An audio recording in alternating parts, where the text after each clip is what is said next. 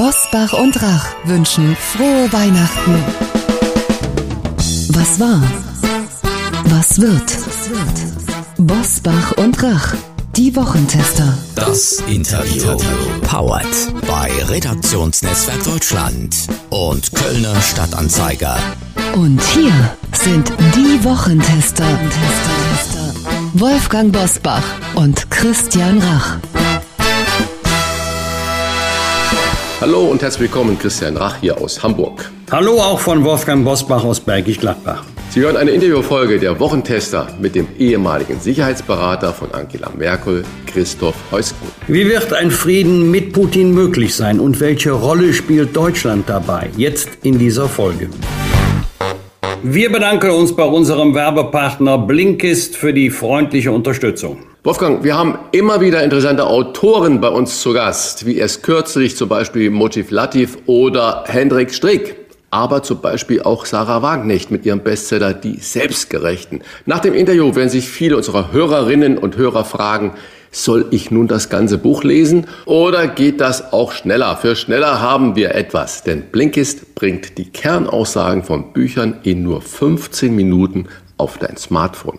Ein ganzes Buch mit mehr als 200 oder 300 Seiten in nur 15 Minuten. Wie funktioniert das? Blinkist ist eine App, die dir die Kernaussagen von mehr als 5500 Sachbüchern und Podcasts in jeweils nur 15 Minuten zusammenfasst. Zum Hören und Lesen als Blink oder Shortcast. Wir finden, diese Viertelstunde kann man immer erübrigen, besonders auch, wenn man so viel unterwegs ist. Genauso ist es, Sachbücher und Podcasts über die Blinkist-App zu hören oder zu lesen. Das spart viel Zeit. Und mit dem neuen Feature Blinkist Connect können Premium-Nutzer ihren Zugang ab sofort mit einer Person ihrer Wahl teilen, mit nur einem Klick und mit persönlichen Gedanken oder Kommentaren, um gemeinsam Neues zu entdecken. Wer nun sagt, das hört sich interessant an, das will ich ausprobieren, für den haben wir ein exklusives Angebot, denn Wochentester, Hörerinnen und Hörer erhalten 25% Rabatt auf das Jahresabo Blinkist Premium. Inklusive Blinkist Connect sind das zwei Premium-Accounts zum Preis von einem und Sie können vorher natürlich alles sieben Tage lang kostenlos testen. Den exklusiven Wochentester-Rabatt von 25% erhalten Sie im Internet auf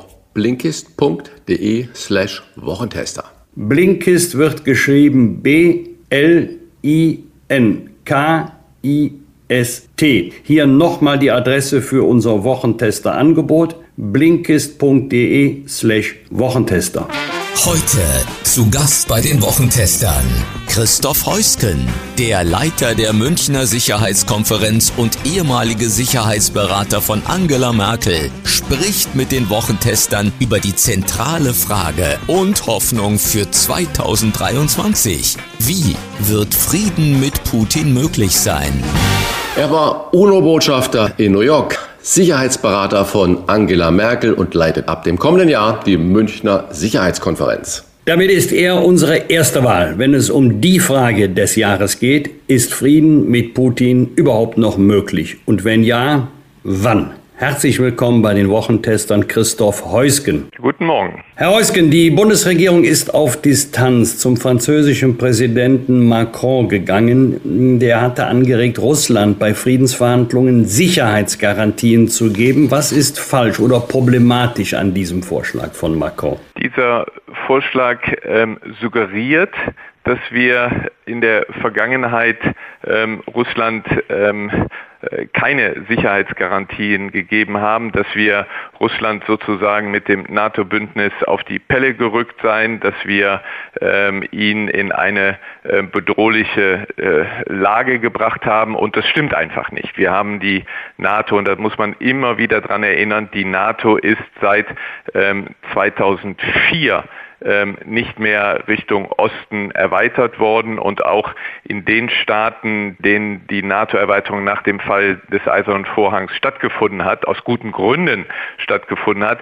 Die NATO ist nie irgendwie so dort ähm, auch militärisch präsent gewesen, dass es nur im entferntesten eine Bedrohung für Putin hätte ähm, darstellen können. Nein, Putin ähm, ist auf einem imperialen Weg. Er möchte den Fall des Eisernen Vorhangs rückgängig machen. Er will Gebiete zurückerobern, die er glaubt, dass sie ins russische Reich gehören. In vielen Ländern wird das ja anders gesehen, als wir das hier in Europa äh, sehen.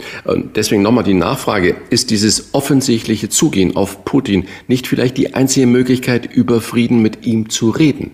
Wer auch immer Nein. dann die Gesprächspartner sind. Nein, das ist absolut der falsche Weg. Ähm, Putin schätzt das als ähm, eine, ähm, äh, eine Schwäche ein. Putin versucht die ganze Zeit zu sehen, wie kann er ein Keil treiben ähm, zwischen Europa und USA und innerhalb Europas. Und mich erstaunt das schon ein bisschen, dass der gerade der französische Präsident diesen Vorschlag macht, denn er müsste es eigentlich besser wissen.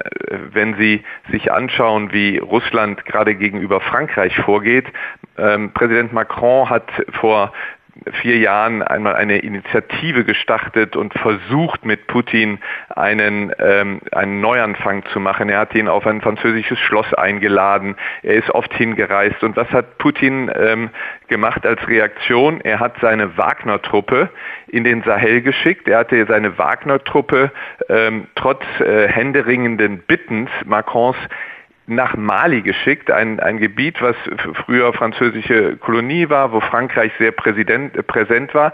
Und ähm, Putin hat dafür gesorgt, dass ähm, äh, Frankreich seine Truppen aus Mali zurückziehen musste. Also ähm, gegenüber Putin hilft ähm, ein, ein, ein Weichsein überhaupt nicht. Die einzige Sprache, die er verspricht, ist Härte. Was resultiert daraus, wenn man nicht auf Putin zugeht? Wie könnte es dann Ihrer Überzeugung oder Erfahrung nach Frieden geben, also einen Frieden, der den Namen wirklich verdient, der mehr sein müsste als ein Waffenstillstand? Wir haben immer die Vorstellung, dass wir irgendwie, wenn man nur nett genug ist ähm, und wenn man sich lang genug hinsetzt und wenn man sagt, ja, wir gehen auf deine ähm, Sorgen ein, wir könnten mit Putin ähm, Frieden erzielen. Das ist nicht möglich.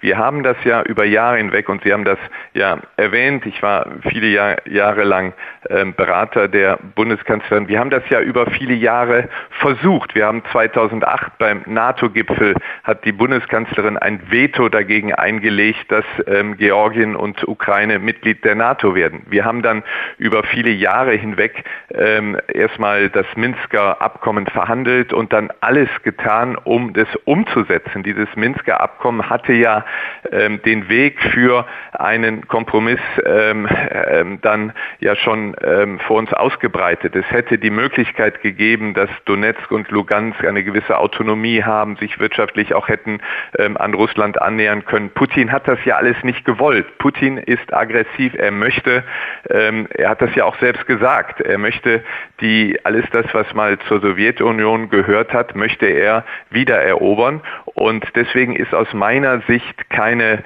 Verhandlung, kein Frieden mit Putin möglich. Lassen Sie mir noch ein ganz konkretes Beispiel geben. Ähm, 1994 hat ähm, auf Drängen Russlands und auch unser Drängen hat die Ukraine die Atomwaffen auf seinem Gebiet abgegeben. In diesem sogenannten Budapester Memorandum hat Russland ausdrücklich bestätigt, dass es die territoriale Souveränität und Integrität der Ukraine garantiert. Dieses Budapester Memorandum ist dann vom russischen Botschafter an den Sicherheitsrat der Vereinten Nationen gegeben worden mit der Bitte, dies als Dokument des Sicherheitsrates zu registrieren. Wissen Sie, wer der Botschafter Russlands war 1994? Es war Sergei Lavrov. Deswegen der jetzige Außenminister. Deswegen müssen Sie einfach verstehen, aus ukrainischer Sicht, aber auch aus jemand, der lange Jahre mit Russland verhandelt hat. Es ist nicht möglich, dass man mit einem Sergei Lavrov oder einem Wladimir Putin eine Abmachung trifft, wo man jetzt sagt, jetzt machen wir einen Frieden und jetzt werden wir hier einen Waffenstillstand haben. Russland wird auch das wieder brechen, sobald es sich eben militärisch erholt hat und dann wieder einen neuen Anlauf nimmt. Das macht mir natürlich dann große Sorgen, wenn ich da Ihre Worte so höre. Dann rechnen Sie überhaupt nicht mit einer Option auf Frieden. Und wenn ich jetzt noch dran denke, dass diese Woche auf zwei russischen Militärstützpunkten, Flughäfen, Explosionen gegeben hat, mutmaßlich verursacht von ukrainischen Drohnen, dann habe ich ja das Gefühl, und dass der Frieden in ganz, ganz äh, weite Ferne rutscht. Gibt es überhaupt eine Option auf Frieden? Ja, es gibt eine Option auf Frieden und das ist die Option, dass Putin abtritt. Ähm, er wird das nicht freiwillig machen. Man muss sehen, wie er ähm, in Russland weiter geschwächt wird und dass dann in Russland ähm, eine Art Revolution stattfindet, das wie in der Vergangenheit ja häufig der Fall, ähm, denken Sie an Gorbatschow, denken Sie vorher an Khrushchev, dass eben russische Führer abgesetzt werden. Ich sehe keine Alternative. Aber lassen Sie mich ein Wort sagen zu dem, was Sie eben ähm, mit so großer Sorge in der Stimme auch äh, gesehen haben, die Angriffe auf russische ähm, Stützpunkte in Russland. Was wir viel zu wenig würdigen, ist, dass die Ukraine sich bisher sehr, sehr zurückgehalten hat. Wissen Sie, die ähm, Russen haben sind verantwortlich für 14 Millionen Flüchtlinge, für Zehntausende Tote. Sie haben Mariupol ähm, und andere Städte, dieses Bachmut, was jetzt äh, umkämpft wird, dem Boden gleichgemacht. Sie zerstören die Infrastruktur des Landes. Sie zerstören die, ähm, die Elektrizität, die Wasserversorgung.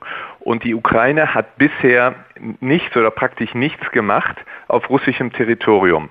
Nach Völkerrecht, nach Artikel 51 der UN-Charta, ist Selbstverteidigung für einen angegriffenen Staat möglich und das beinhaltet auch, dass man im Land, das angreift, Militärziele auch tatsächlich dann auch angreift. Und das hat die Ukraine bisher nur in ganz geringem Ausmaß gemacht.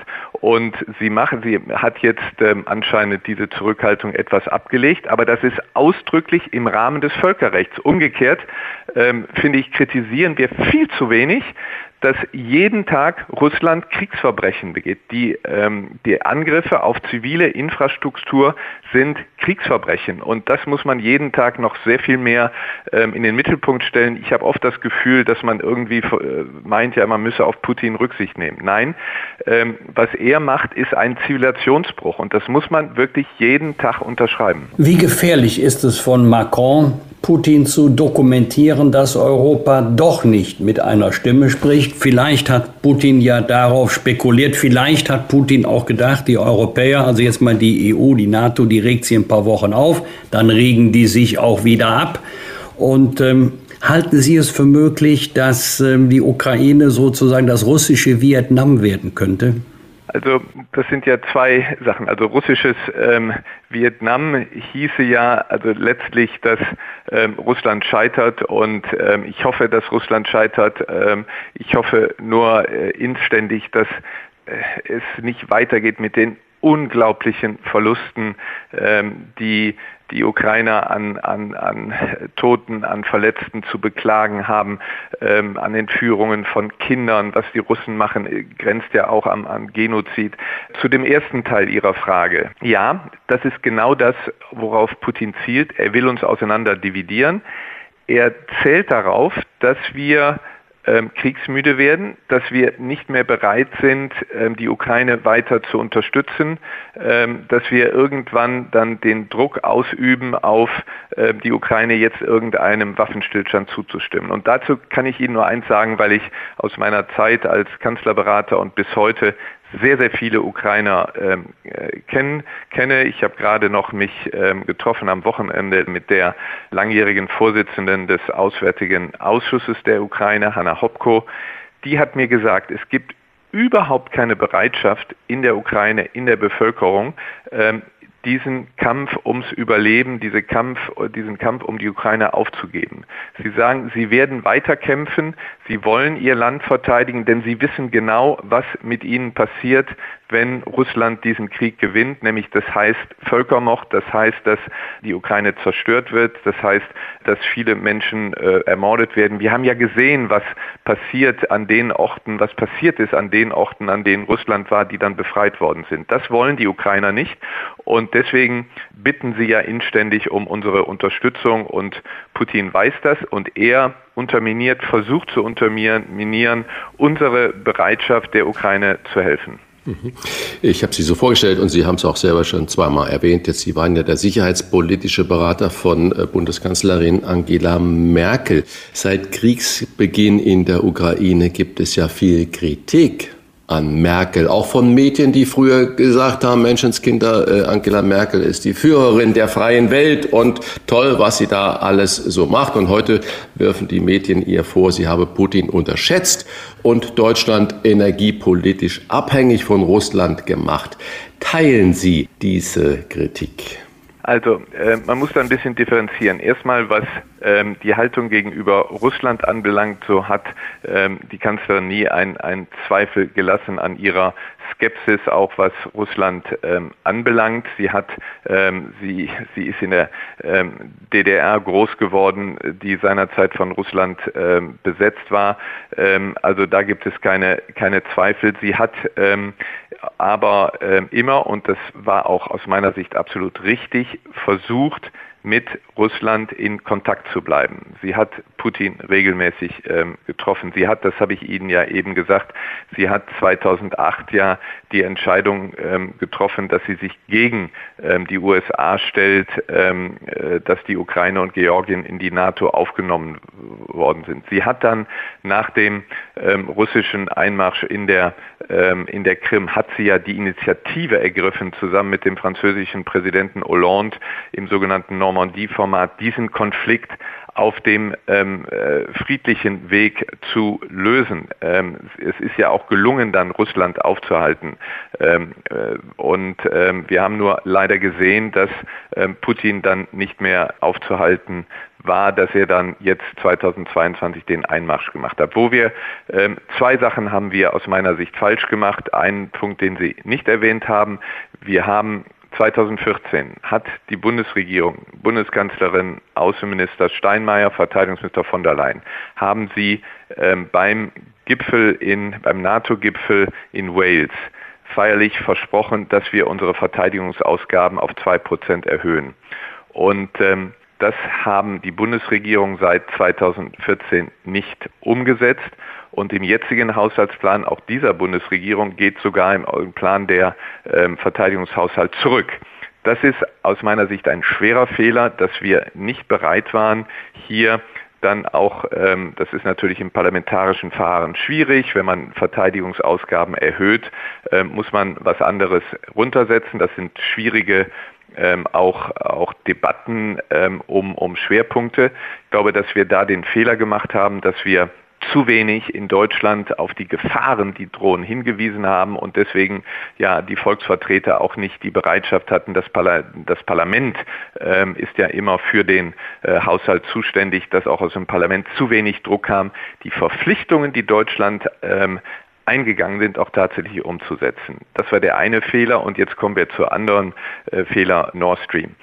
Dazu muss man erstens sagen, Nord Stream 1, das ist diese erste Pipeline, aus der ähm, jetzt ja das Gas geflossen ist, die ist 2005 noch unter der Regierung Schröder, ähm, Schröder-Fischer beschlossen worden und ähm, als dann die Bundeskanzlerin das übernahm, stand sie vor der Wahl, ähm, soll sie dieses Projekt stoppen oder weiterführen in einer Koalition mit den Sozialdemokraten. Außenminister war der langjährige Chef des Kanzleramtes ähm, Walter Steinmeier. In einer Koalition mit der SPD ähm, war das, stand das nicht zur Debatte, zumal auch wir sagen müssen, Pacta sunt servanda, also Abkommen müssen geschlossen werden.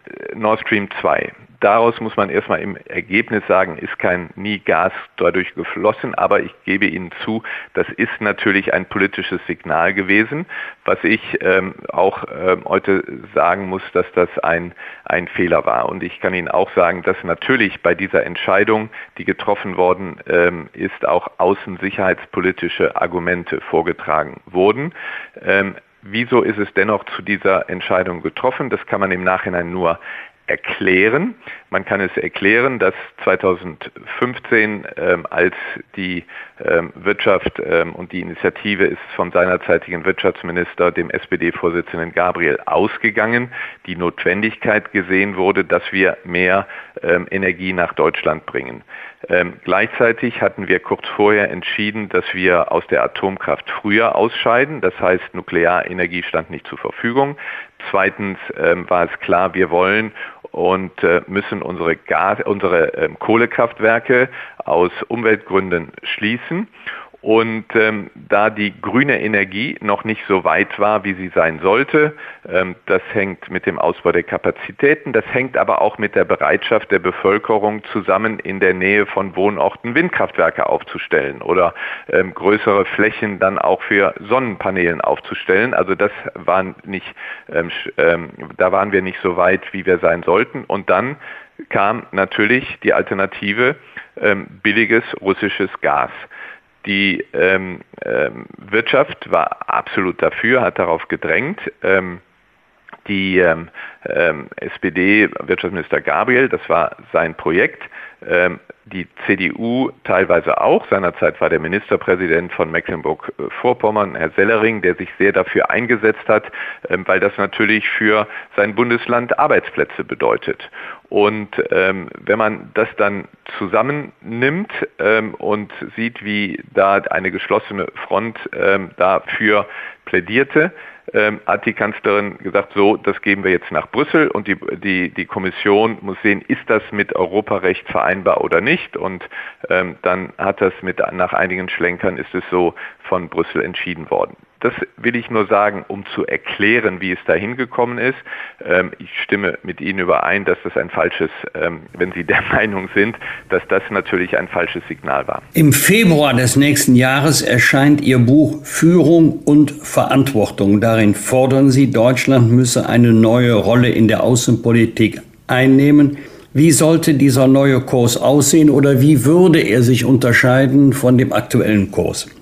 Ich war ja nach der Zeit ähm, bei der Bundeskanzlerin, war ich vier Jahre Botschafter bei den Vereinten Nationen und die Idee, dieses Buch zu schreiben, ist ähm, in dieser Zeit entstanden. Sie ist entstanden in einer Zeit, als ich Deutschland im Sicherheitsrat der Vereinten Nationen vertreten habe, als ich gesehen habe, wie ähm, China, wie Russland, aber auch wie das Amerika unter Trump ähm, nicht sich nicht einsetzt für die UNO nicht, sich nicht einsetzt für, was ich mal nenne, die regelbasierte internationale Ordnung für die VN-Charta, sondern alle nationalistische eigene Interessen vertritt. Und da ähm, ich, ähm, bin ich zum Schluss gekommen, dass Deutschland ähm, aufgrund seines Ansehens, was es hat, und Deutschland hat ein, ein großes Ansehen weltweit, aufgrund des wirtschaftlichen Gewichts, wir sind viertgrößter, ähm, äh, wir sind äh, viertstärkste Volkswirtschaft der Welt. Wir sind im Übrigen auch jetzt schon international sehr aktiv, zweitgrößter Geber von Entwicklungshilfe, von humanitärer Hilfe und so weiter. Und aufgrund dieser Stärke, aufgrund dieses Ansehens müssen wir in der Welt mehr Verantwortung übernehmen, weil es sonst keiner tut. Wir können jetzt von Glück reden, dass in der Ukraine-Krise ähm, Biden die ähm, Verantwortung über die Führung übernommen hat, dass sie, ähm, ich weiß nicht, wo wir ohne die riesigen militärische Unterstützung der Ukraine durch äh, Russland, durch Amerika, wo wir heute stünden, beziehungsweise wo Putin stünde. Aber wir können nicht davon ausgehen, dass das ähm, immer so ist. Und wir müssen im Übrigen auch leider feststellen, dass ähm, wenn wir in der ähm, globalen Süden werben für ähm, den Multilateralismus, für eine regelbasierte Ordnung auf der Grundlage der Vereinten Nationen, dass uns oft entgegenschallt, ja, das sind doppel, doppelte Standards. Guck doch mal, was die Amerikaner im Irak gemacht haben oder in Lateinamerika. Und dann sagen sie immer, ja, ähm, aber ihr Deutschen, ähm, ihr habt euch ähm, international nach dem Zweiten Weltkrieg, ihr habt die Lösungen, ihr habt die ähm, ähm, Konsequenzen gezogen aus eurer Geschichte und ihr sollt mehr Verantwortung übernehmen. Und das müssen wir aus meiner Sicht machen. Was heißt das konkret? Wir müssen uns ähm, sehen, dass wir in Europa natürlich weiter Führung ausüben, aber darüber hinausgehen. Wir müssen uns sehr viel stärker ähm, in Afrika, in Lateinamerika, in Asien ähm, ähm, engagieren, indem wir die verschiedenen Instrumente, über die wir ja verfügen. Wir haben ein Auswärtiges Amt, wir haben ähm, das äh, Ministerium für wirtschaftliche Zusammenarbeit, wir haben Auslandshandelskammern, wir haben viele Unternehmen, die sich engagieren, Exportweltmeister und viele wir müssen diese Kräfte bündeln. Ähm, wir müssen sehr, sehr viel stärker ähm, unsere verschiedenen Instrumente aufeinander abstimmen, damit wir im globalen Süden uns äh, noch stärker auch einsetzen können für das, wofür Deutschland ja steht, für Europa steht, nämlich, dass sich die Welt nach internationalem Recht richtet, dass man versucht, auf friedlichem Wege weiterzukommen, dass man äh, Menschenrechte, Demokratie versucht zu stärken. Und da sind wir in einem harten Wettbewerb. Wissen Sie, ich habe es häufiger erlebt in den Vereinten Nationen, wo afrikanische Botschafter chinesische Sprechzettel vorgelesen haben. Das sind Länder, wo wir immer dachten, wo wir viel auch Entwicklungshilfe geben und wo ich dachte, die sind eigentlich auch auf unserer Linie. Nein, ähm, da macht China knallharte ähm, Interessenpolitik und da müssen wir ähm, ähm, nicht äh, im gleichen Weg das machen, sondern mit unseren Instrumenten, die wir haben, vor allen Dingen mit Ländern, die halbwegs gute Regierungsführung ist, äh, sind, da müssen wir mehr machen. Und wir müssen das im Übrigen das auch aus wirtschaftlichem Interesse. Wir wollen ja weiter exportieren. Wir brauchen auch im Hinblick auf unsere Energieversorgung, ähm, Stichwort grüner Wasserstoff, wir brauchen ja Partner in Afrika und in anderen Ländern und da müssen wir sehr viel machen. Es passiert einiges, aber es ist noch nicht so systematisch ähm, passiert es, wie es aus meiner Sicht ähm, geschehen müsste. Herr Heuchgen, aus Ihren Erläuterungen höre ich raus, dass die alten Denkmuster zwischen Ost und West nicht mehr greifen, sondern dass wir natürlich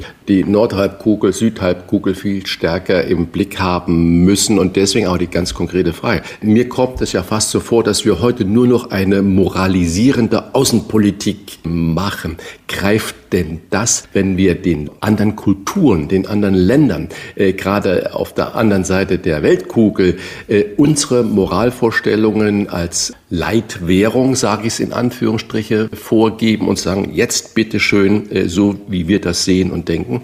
Ist das denn der richtige Weg? Das sind zwei ganz, ganz wichtige Fragen. Zur ersten Frage, ich brauche in der Tat ähm, das Wort Westen oder diesen Ost-West praktisch gar nicht mehr. Denn wenn Sie das jetzt in Ihren, also wenn wir das hier in Deutschland machen, westliche Werte, Europa, wissen wir alle, um was es geht. Wenn Sie die gleiche Diskussion in einem afrikanischen Land oder einem lateinamerikanischen Land führen, dann wird ihnen sofort ähm, werden ihnen Doppelstandards vorgehalten. Wenn wir jetzt sagen, wir vertreten westliche Werte, indem wir jetzt hart gegen Russland vorgehen, indem wir die Ukraine mit Waffen unterstützen, ähm, dann sagen die Afrikaner, ja, aber sorry, wo wart ihr denn, als ähm, George Bush Jr. zum zweiten Mal ähm, den Irak überfallen hat? Da gab es überhaupt keinen ähm, Grund, ähm, völkerrechtlich war das nicht gerechtfertigt. Oder wart ihr, wo wart ihr, als Amerika nach Panama, nach Grenada, Nicaragua interveniert hat.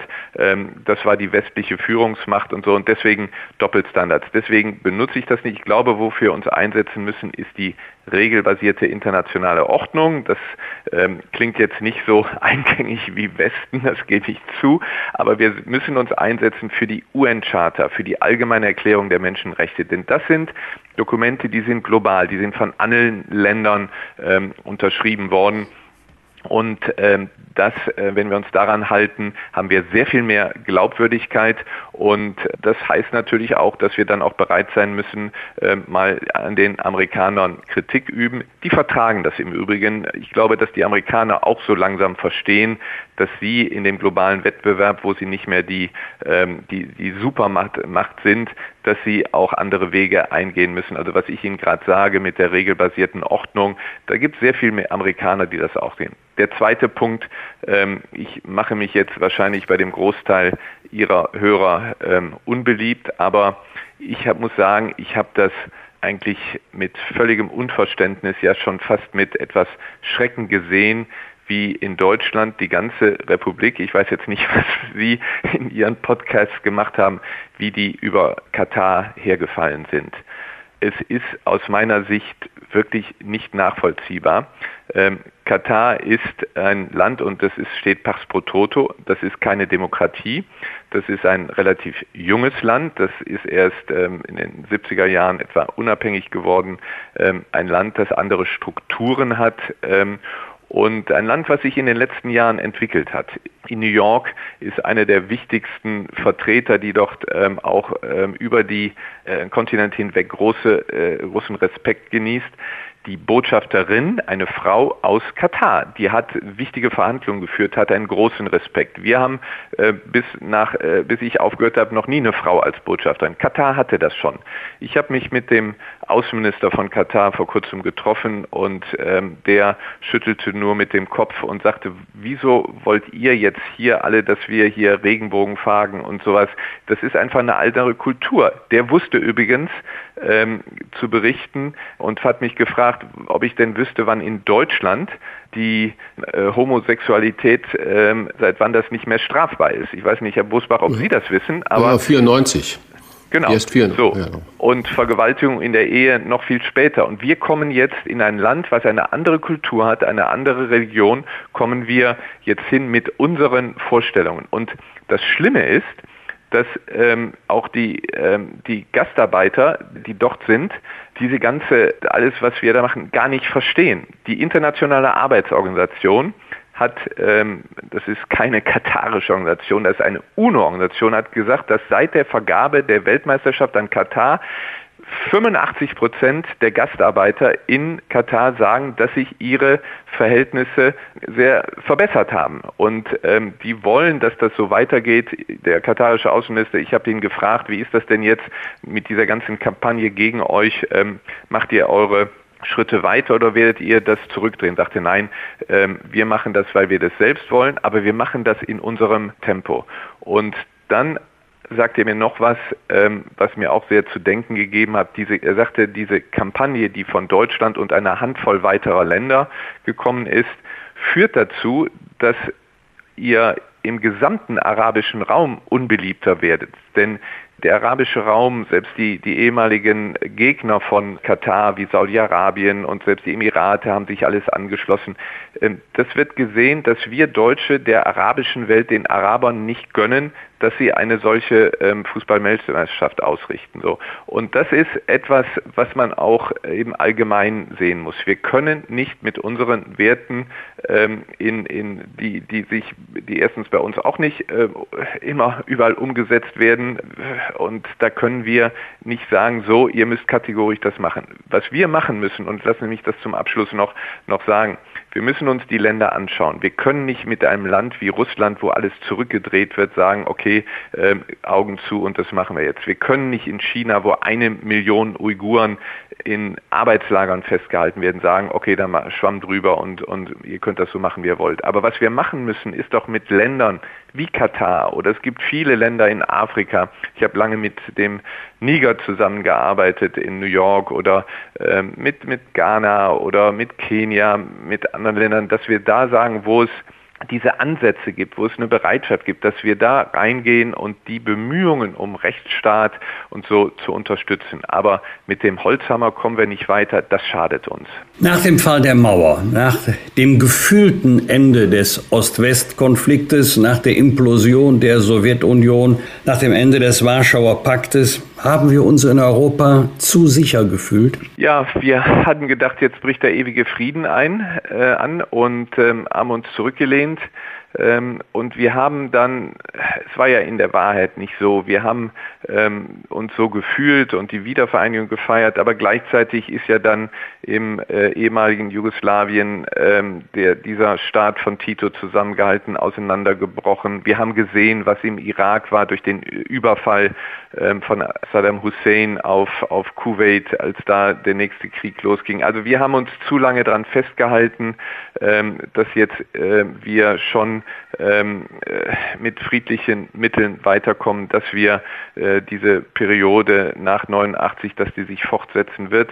Und wir sehen heute, dass es ähm, so nicht war und es ganz harter Arbeit bedarf, damit wir ähm, äh, weiter in Zukunft, ähm, äh, nicht nur in Deutschland, wir haben ja gesehen, was in Deutschland gerade da ähm, mit den Reichsbürgern passiert, dass wir nicht nur in Deutschland, in Europa, sondern weltweit, dass sich das, wofür Deutschland ja immer gestanden hat, nämlich ähm, Rechtsstaatlichkeit, Demokratie, Beachtung von Menschenrechten, aber auch Pluralität, dass sich das durchsetzt.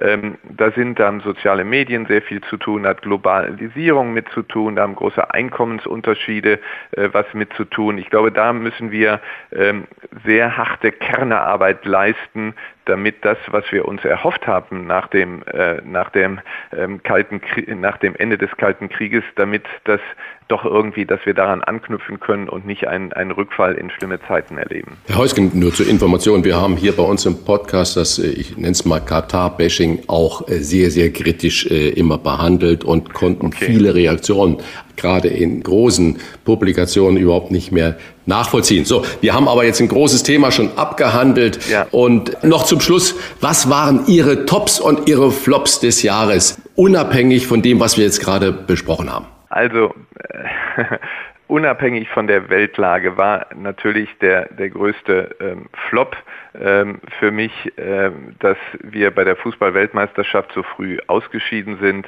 und das Schönste ansonsten war, dass ich in meinem hohen Alter nochmal Vater geworden bin. Das hat mir in diesem Jahr das größte Glück bereitet. Führung und Verantwortung von Christoph Heusgen erscheint im Februar 2023. Den Termin und den Titel des Buches sollten Sie sich schon einmal vormerken. Vielen Dank für die Einordnung und die Einblicke, die uns Christoph Heusgen gegeben hat. Gesegnete Weihnachten und ein gutes neues Jahr. Vielen Dank, auch alles Gute an Sie und Ihre Hörer. Danke, Herr Heusken. Tschüss. Frohe Weihnachten wünschen wir gemeinsam mit unserem Werbepartner Viva Con Agua. Viva Con Agua ist ein gemeinnütziger Verein, der sich weltweit für den Zugang zu sauberem Trinkwasser einsetzt. Mit Aktionen in Bereichen Kunst, Kultur und Sport sammelt Viva Con Agua seit 16 Jahren Spenden und unterstützt so Wasserprojekte, zum Beispiel in Uganda, Äthiopien oder Nepal. Verschenken Sie zu Weihnachten und gerne auch darüber hinaus eine Spende an Viva Con Agua und unterstützen Sie den Zugang zu weltweit sauberem Trinkwasser. In diesem Jahr mit neuen Spendenurkunden, deren Motive Künstlerinnen aus Südafrika, Kenia, Sambia und Nepal gestaltet haben. Seien Sie in nur wenigen Schritten dabei. Wählen Sie auf der Webseite geschenke.vivaconagua.org ein Motiv für die Spendenurkunde aus, geben Sie einen Spendenbetrag nach Wahl ein und zahlen Sie sicher per Kreditkarte oder PayPal. Und schon erhalten Sie eine Spendenurkunde zum digitalen Versenden oder Ausdrucken zu Hause. Gerne fertigt Viva Con Agua übrigens auch Spendenurkunden in größeren oder besonderen Auflagen an, zum Beispiel für Teams, Kundinnen und Kunden oder Kolleginnen und Kollegen. Hier noch einmal die Internetadresse von Viva Con Agua geschenke.vivaconagua.org. Ich buchstabiere Ihnen mal Viva Con Agua. Viva wie das Leben mit V-I-V-A. Con heißt lateinisch mit und wird geschrieben C-O-N und dann Agua wie das Wasser mit A-G-U-A. Viva Con Agua, aber bitte zusammenschreiben. Alle Informationen zu Viva Con Agua finden Sie selbstverständlich auch in unseren Show Notes. Das Team von Viva Con Agua und wir wünschen Ihnen schöne und besinnliche Festtage. Bosbach und Rach. Im Internet diewochentester.de. Das waren die Wochentester, das Interview mit Unterstützung vom Kölner Stadtanzeiger und dem Redaktionsnetzwerk Deutschland. Wenn Sie Kritik, Lob oder einfach nur eine Anregung für unseren Podcast haben, schreiben Sie uns auf unserer Internet- und auf unserer Facebook-Seite. Fragen gerne per Mail an kontakt@diewochentester.de und wenn Sie uns auf einer der Podcast-Plattformen abonnieren und liken, dann freuen wir uns ganz besonders. Hören Sie doch mal rein in unsere neue Kompaktausgabe der Wochentester bereits am Donnerstagabend ab 22 Uhr. Die neue reguläre Folge hören Sie dann am Freitag ab 7 Uhr. Danke für Ihre Zeit. Was war? Was wird? Wolfgang Bosbach und Christian Rach sind die Wochentester. Ein Maßgenau Podcast. Powered bei Redaktionsnetzwerk Deutschland und Kölner Stadtanzeiger.